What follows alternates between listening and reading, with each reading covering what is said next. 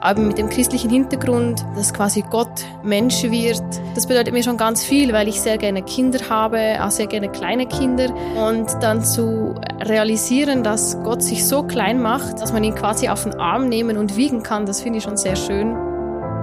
Was ich noch recht schön finde, und das merke ich auch in der Gemeinschaft oder erlebe es immer wieder, ist, dass wir diese, diese Freude über diese Menschwerdung Gottes auch nicht für uns behalten, sondern auch irgendwie an die Menschen weiterschenken oder auch weitertragen oder uns gegenseitig immer wieder zusagen oder, oder spüren lassen. Auch. Herzlich willkommen zu Kaleidoskop Leben, dem Podcast der Elisabethinen für ein inspiriertes Leben. Ich bin Michaela Mallinger. Und ich bin Michael Ettlinger. Weihnachten. Ein Fest, das sehr viele Menschen mit dem Familienfest schlechthin verbinden. Wie erleben dieses Fest Menschen, die sich statt für Familie für ein Leben in einer Ordensgemeinschaft entschieden haben? Genau dieser Frage widmen wir uns heute und dürfen dazu erneut Schwester Helena und Schwester Lucia begrüßen. Herzlich willkommen. Hallo. Hallo. Liebe Schwester Helena, liebe Schwester Lucia, Ihr wart die ersten Gäste unseres Podcasts dieses Jahr und es freut uns sehr, dass ihr erneut bei uns seid, um mit uns dieses Jahr abzurunden. Für jene, die euch nicht kennen, möchte ich euch noch mal kurz vorstellen. Schwester Lucia Reiter ist eine junge Ordensfrau Anfang 30. Sie ist ausgebildete Gesundheits- und Krankenpflegerin und hat vor ein paar Jahren zusätzlich die Ausbildung zur Pastoralassistentin gemacht. Mittlerweile ist sie als Hausleiterin im Generationenwohnhaus der Elisabethinen in Linz tätig und nimmt sich dort mit viel Engagement insbesondere der Anliegen der älteren Bewohnerinnen und Bewohnern an. Schwester Helena Fürst hat dieses Jahr ihren 30er gefeiert, ist ebenfalls Gesundheits- und Krankenpflegerin aus Überzeugung und Ordensfrau aus Leidenschaft. Die junge Schweizerin ist das jüngste Mitglied in der Ordensgemeinschaft der Elisabethinen in Linz und verbringt dieses Jahr das erste Mal das Weihnachtsfest anders. Herzlich willkommen euch beiden auch von mir. Ja, und jetzt gleich wieder zur ersten Frage. Ähm, Weihnachten, das ist ja bei vielen Menschen etwas, was äh, ein gewisses Glitzern in den Augen vielleicht sogar hervorruft, äh, wenn sie es nur hören. Wie ist das bei euch? Seid ihr sozusagen Weihnachtsfans? Schwester Helena, wie würdest du das beantworten? Ja, ich würde schon sagen, ich mag Weihnachten sehr. Fan ist jetzt übertrieben, aber ähm, für mich hat Weihnachten immer was ganz Spezielles. Ich darf sagen, wir haben immer schöne Weihnachten in der Familie erlebt, mit gutem Essen und gemütlichem Beisammensein. Meistens auch sehr unaufgeregt eigentlich. Also wir haben sich ein riesen Ding draus gemacht, aber es ging mehr darum, dass man beieinander ist. Und ähm, seit ich aber im Orden bin oder quasi mich mit der franziskanischen Spiritualität auseinandersetze, hat es nochmal eine tiefere Bedeutung für mich, aber mit dem christlichen Hintergrund, ähm, dass quasi Gott Mensch wird. Das bedeutet mir schon ganz viel, weil ich sehr gerne Kinder habe, auch sehr gerne kleine Kinder. Und dann zu realisieren, dass Gott sich so klein macht, ähm, dass man ihn quasi auf den Arm nehmen und wiegen kann, das finde ich schon sehr schön. Und Weihnachten ist ja auch urfranziskanisch. Also der heilige Franziskus von Assisi ähm, hat ja in Greccio eigentlich so quasi das erste, die erste lebendige Krippe, kann man sagen, auf die Beine gestellt, um den Leuten erfahrbar zu machen, was diese Menschwerdung bedeutet. Und ich finde das speziell schön, dass dieses sehr positive Fest, was eigentlich auch sehr einfach zu verstehen ist, ein Kind kommt auf die Welt, das ist was ganz ähm, fast alltägliches und trotzdem immer wieder ein Wunder. Und ähm, das fasziniert mich sehr, dass dieses Fest, so einfach wie es klingt, aber auch so groß, gleichzeitig auch so groß ist äh, für unseren Glauben. Schwester Lucia, wie schaut es bei dir aus? Bist du ein Weihnachtsfan? Also ich bezeichne mich selber schon als Weihnachtsfan. Mir geht's da ähnlich wie der Schwester Helena.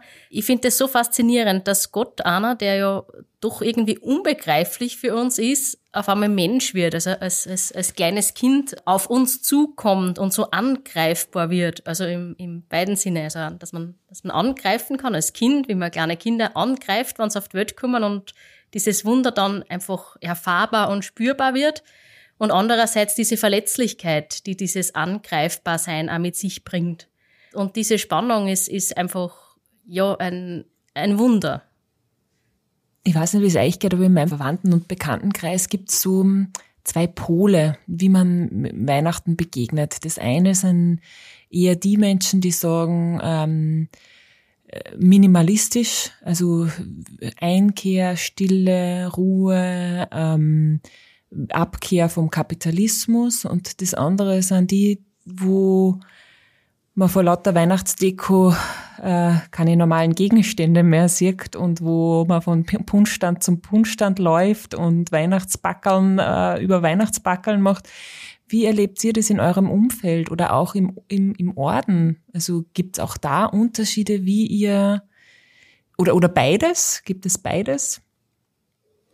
Also von meiner Familie kann ich nur sagen, dass wir uns seit mehreren Jahren schon eigentlich nichts mehr schenken. Also meine Eltern und mein Bruder und den Großmüttern. Und das finde ich ja sehr befreiend. Ähm, einfach zu, zu wissen, ich, ich krieg nichts, aber ich muss auch nichts äh, weitergeben, sondern einfach, mir nimmt sich Zeit, um, um einen schönen Abend oder ein schönes Wochenende miteinander zu verbringen. Und wir haben das vor etwa vier, fünf Jahren so entschieden, weil wir einfach gemerkt haben, eigentlich braucht niemand was wirklich, ähm, sondern man macht dann so Verlegenheitsgeschenke. Und das ist irgendwie nicht nötig, weil wir Gott sei Dank in der Lage sind, in diesem Land, dass, dass eben nichts fehlt. Und da muss man eben nicht den Konsumgedanken unterstützen, sondern mehr das Miteinander. Und das halte ich eigentlich heute so. Man darf gut essen und, und sich gut gehen lassen und guten Wein trinken.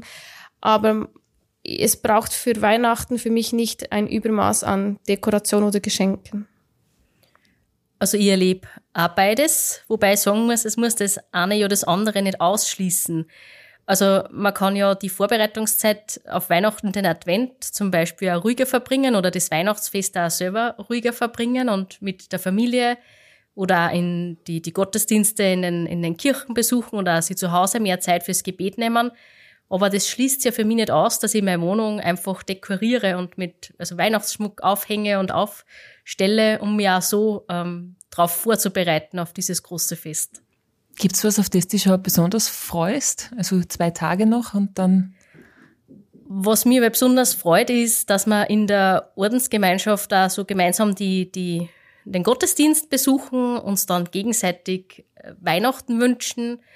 Und was ich besonders schön finde, ist auch über die, die Feier im Refektorium, also diese, diese Krippenfeier und die Feier auch beim Christbaum. Und das kenne ich auch von meiner Familie schon zu Hause und das ist irgendwas, was doch jetzt da im Orden schon vertraut ist. Und das würde, würde ich wirklich vermissen.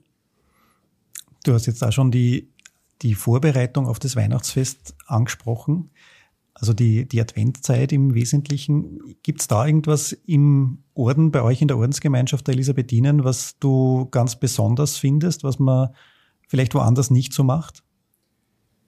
Also ich glaube, es ist ein oberösterreichischer Brauch, das Herbergsuchen. Das machen wir auch in der Gemeinschaft, also ab 15. Dezember.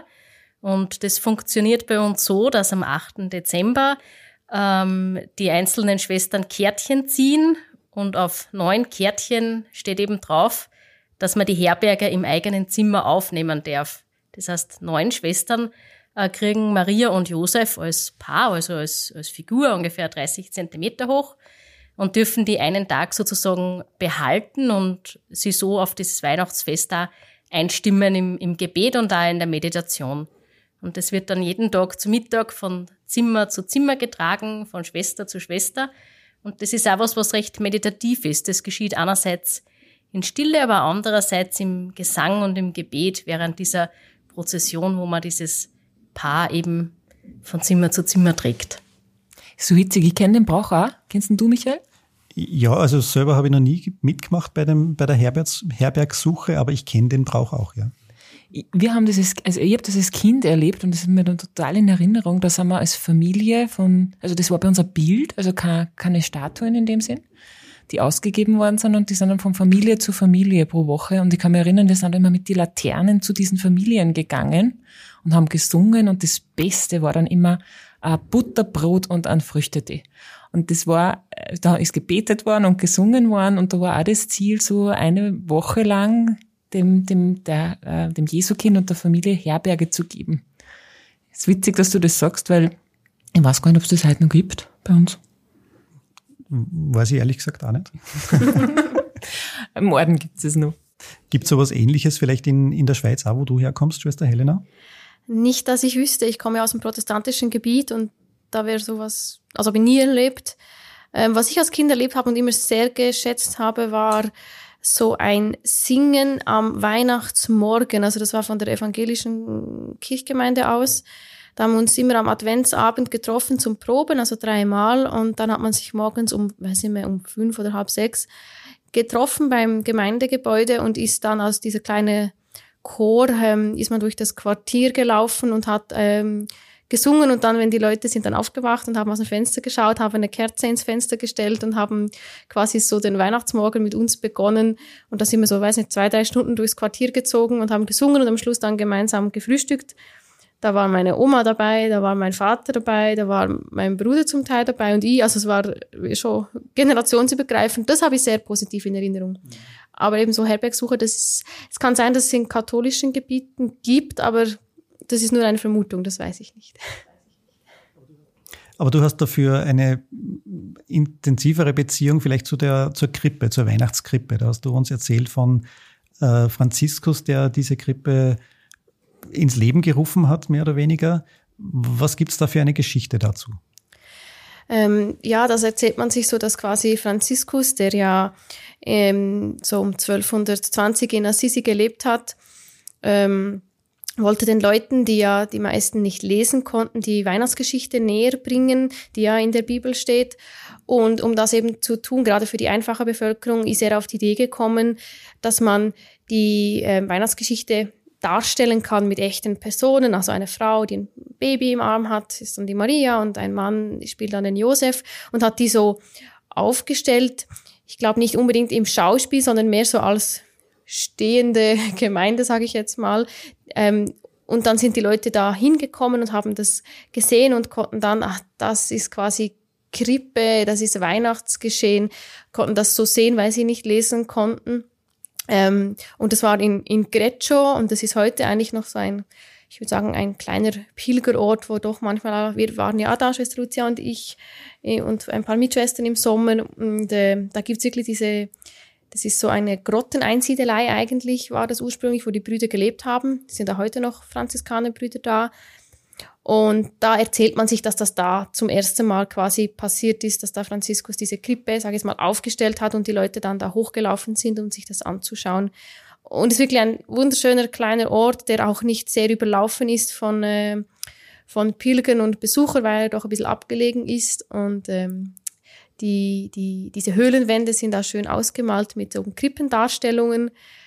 Wirklich lohnenswert, da hinzugehen und dem so ein bisschen nachzuspüren, diese Menschwerdung Gottes, die für Franziskus wirklich sehr zentral war. Ich glaube, das ist ja heute auch noch so, dass Krippen insbesondere für Kinder so dieses, diese Möglichkeit sind, ähm, dass es diese Geschichte von Weihnachten zu begreifen im wahrsten Sinne des Wortes. Wahrscheinlich haben deshalb die Krippen auch heute noch so eine doch recht wichtige Bedeutung auch in unseren Bräuchen. Ich, ich finde es auch ganz schön, die, die Krippe, das ist, das ist theologisch gesehen eigentlich auch was ganz Simples. Also so Kreuzestod, das kann man sich irgendwie nicht so richtig erklären. Das ist extrem schwierig. Da gibt's äh, ganz, ganz viele gescheite Theologen, die sich darüber Gedanken machen und trotzdem ist nicht ganz fassbar und Auferstehung. Aber eben eine Geburt, das ist irgendwie was total Natürliches. Das, das versteht jedes Kind quasi. Und ich glaube, das macht es also faszinierend, diese Einfachheit. Mhm. Schwester Lucia, äh, Schwester Helena, für dich ist es ja das erste Mal äh, Weihnachten im Orden. Äh, wenn du jetzt äh, daran denkst, ähm, gibt es eine Befürchtung, dass dir irgendwas fehlt, was dir die letzten Jahre wichtig war? Also es ist ja Veränderung für dich. Hm, Befürchtung ähm, nicht direkt. Was mir sehr wichtig ist, und das habe ich eher schon angesprochen, da gibt es eh eine super Lösung, ist zum Beispiel die Christmette. Die ist mir immer sehr wichtig, weil ich liebe das, in dieser dunklen Kirche zu sitzen mit, mit Kerzen und so. Und bei uns ist ja, soweit ich das gehört habe, ich war ja noch nicht dabei, ähm, ist so der Gottesdienst mit den Schwestern nachmittags. Und da hatte ich zuerst ein bisschen Angst, dass dann diese schöne Stimmung in der Kirche mit vielen Leuten dann einfach so wegfällt. Ähm, weiß jetzt aber, dass ähm, wir dann quasi später äh, noch in den Dom gehen, in die Christmette und darauf freue ich mich auch sehr. Äh, weil wenn das weggefallen wäre, das hätte mir, glaube ich, schon geschmerzt, weil das wirklich das Vertraute ist irgendwie oder das, was ich wirklich irgendwann Wein was für mich so Weihnachten ausmacht, so diese Messe, die so im, im Dunkeln der Nacht ist irgendwie. Ähm, aber eben, man kann miteinander reden.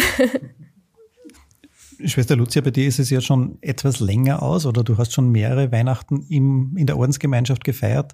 Gibt es aber vielleicht trotzdem was, an, an, das du dich sehr gerne zurückerinnerst in deiner Zeit, bevor du äh, Ordensfrau warst und was dir zu Weihnachten ein bisschen abgeht?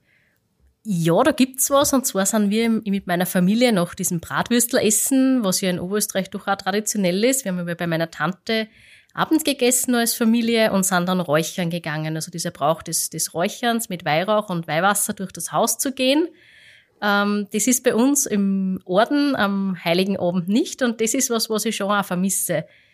Weil diese, diese Kälte zum Teil, diese, diese Stille und einfach nur mal um, um Gottes Segen eben auch zu bitten an diesem besonderen Abend oder in dieser besonderen Nacht, äh, das ist ein Brauch, den wir in der Ordensgemeinschaft am Heiligen Abend nicht pflegen.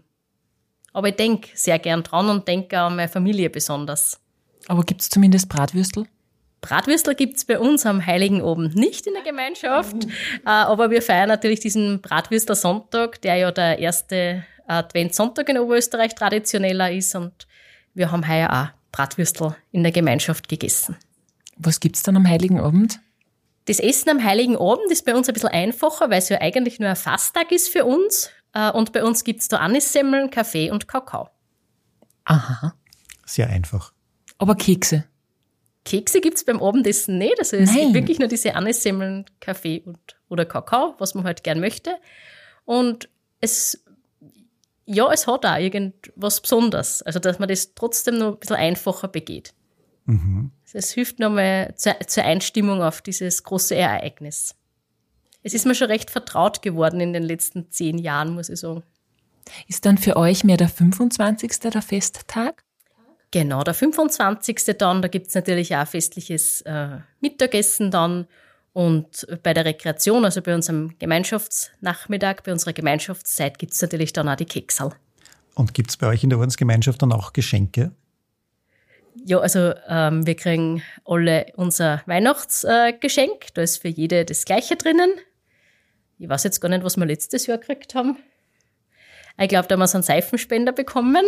Ähm, dann gibt's äh, natürlich auch noch Keksal, Lebkuchen, genau, verschiedenes Essbares auch.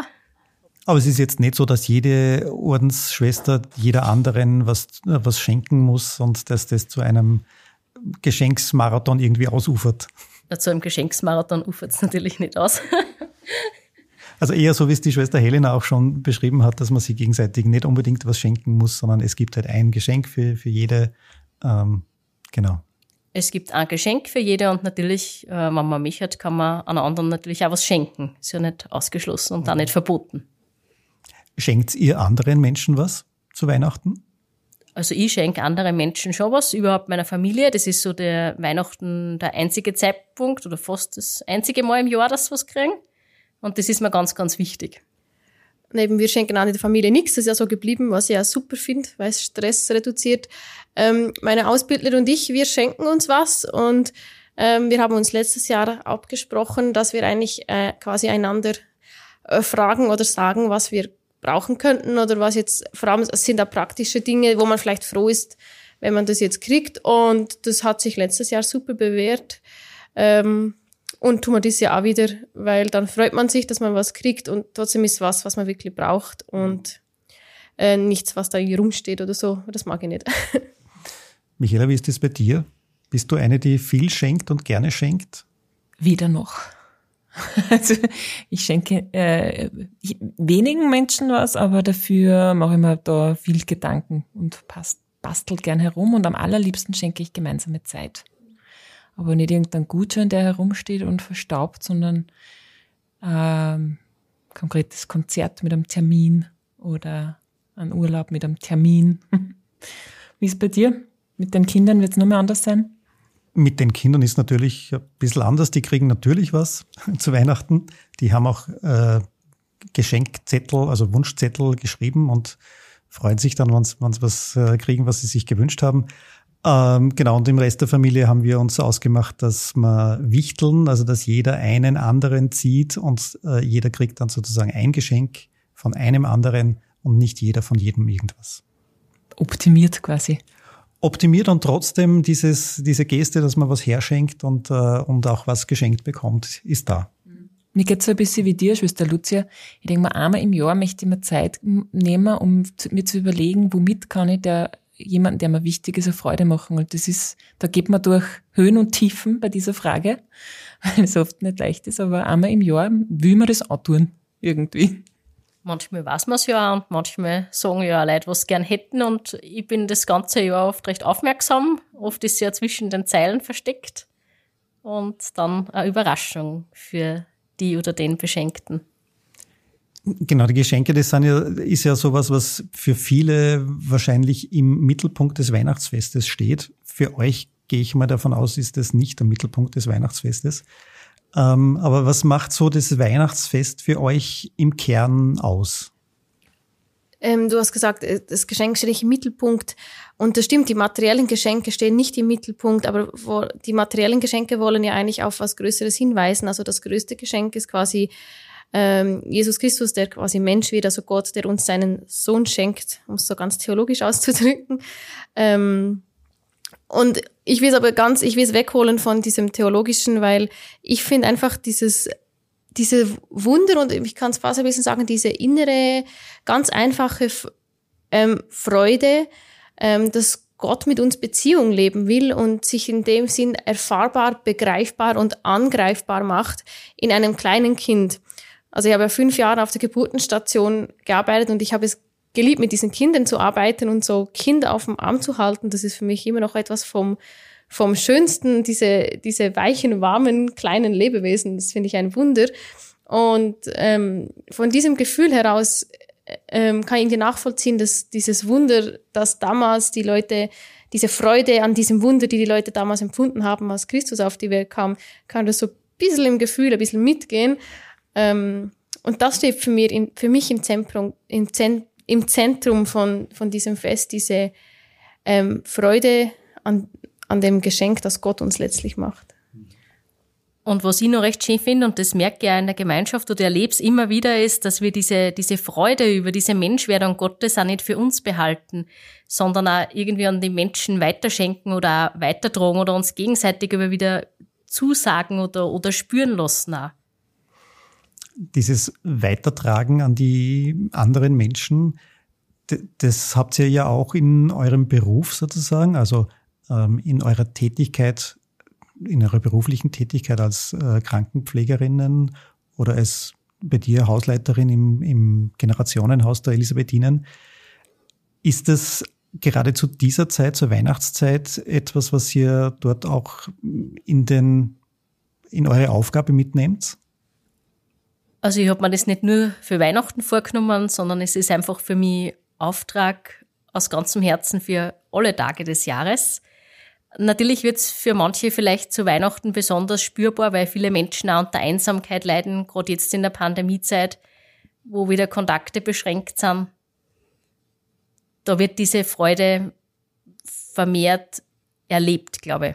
Oder die Leute sind einfach sensibler ob wer jetzt Freude ausstreut oder Freude weitertragen möchte oder ob jetzt wer da distanziert und kühl sich verhält dem anderen gegenüber. Ich finde diese Zeit um den Jahreswechsel oder diese Weihnachtszeit ist immer jene Phase im Jahr, wo man gerne ein bisschen zurückschaut und nach vorschaut und reflektiert, was einem im Leben wichtig ist. Ähm, nutzt Nutzt ihr das für euch auch? Oder wie nutzt ihr diese Feiertagszeit für euch? Also zurückschauen aufs Jahr tue ich noch nicht ähm, direkt zu Weihnachten, sondern eher zum, zum Jahreswechsel. Und da habe ich mir seit ein paar Jahren so angefangen, dass ich mir immer so kleine Notizen mache auf so einen kleinen Zettel, den ich versteckt habe bei mir, wo ich wirklich so größere Eckpunkte draufschreibe oder Dinge, die mir einfach das Jahr über schon wichtig waren und die man vielleicht dann trotzdem irgendwie vergisst oder die manchmal untergängen und äh, so als Zeichen, dass ich mir an die nochmal besonders zurückerinnere, sind schöne und freudige Ereignisse, manchmal auch traurige Ereignisse oder Ereignisse, die mich besonders gefordert haben. Und das nehme ich wirklich so zum, zum Jahreswechsel dann auch mit ins, ins Gebet und in die Meditation nochmal und schauen wir das nochmal von einer, von der ruhigen und, und stillen Seite an und ja, lass das Jahr eben so Revue passieren. Wir haben in einer unserer vorigen Podcast-Folgen vom Professor Rosenberger gelernt, dass der Jahreswechsel, Silvester, Neujahr eigentlich noch zur Weihnachtszeit dazugehört. Ähm, wie lange feiert ihr eigentlich Weihnachten? Also der Christbaum, der bei uns im Refektorium steht, der steht bis zur Taufe Jesu, also das ist ungefähr Mitte Jänner wird das Fest gefeiert und da wird dann der Christbaum wieder abgeräumt. Und ja. Also nicht bis zum 2. Februar, wo dann äh, Maria Lichtmess ist, wo die, auch die Krippen weggeräumt werden und ähnliches.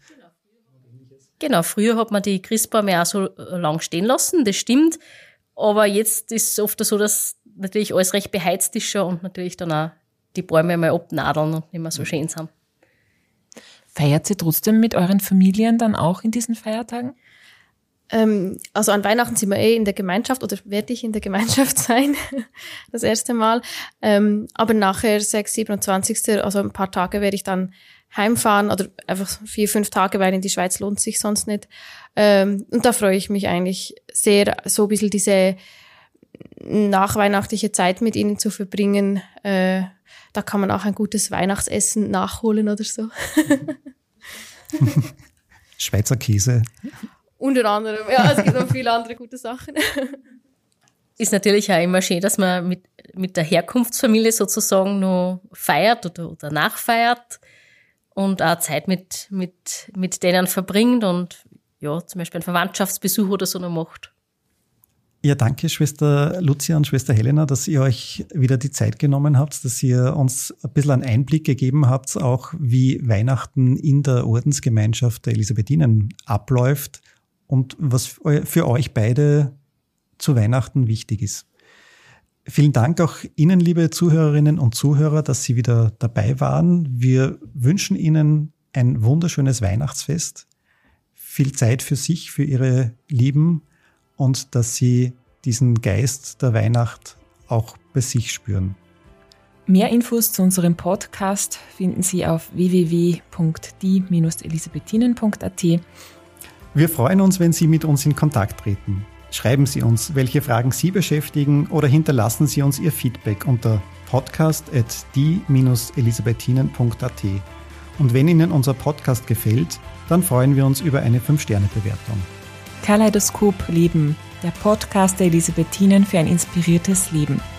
Jeden Mittwoch auf die-elisabethinen.at und überall, wo Sie gerne Podcasts hören.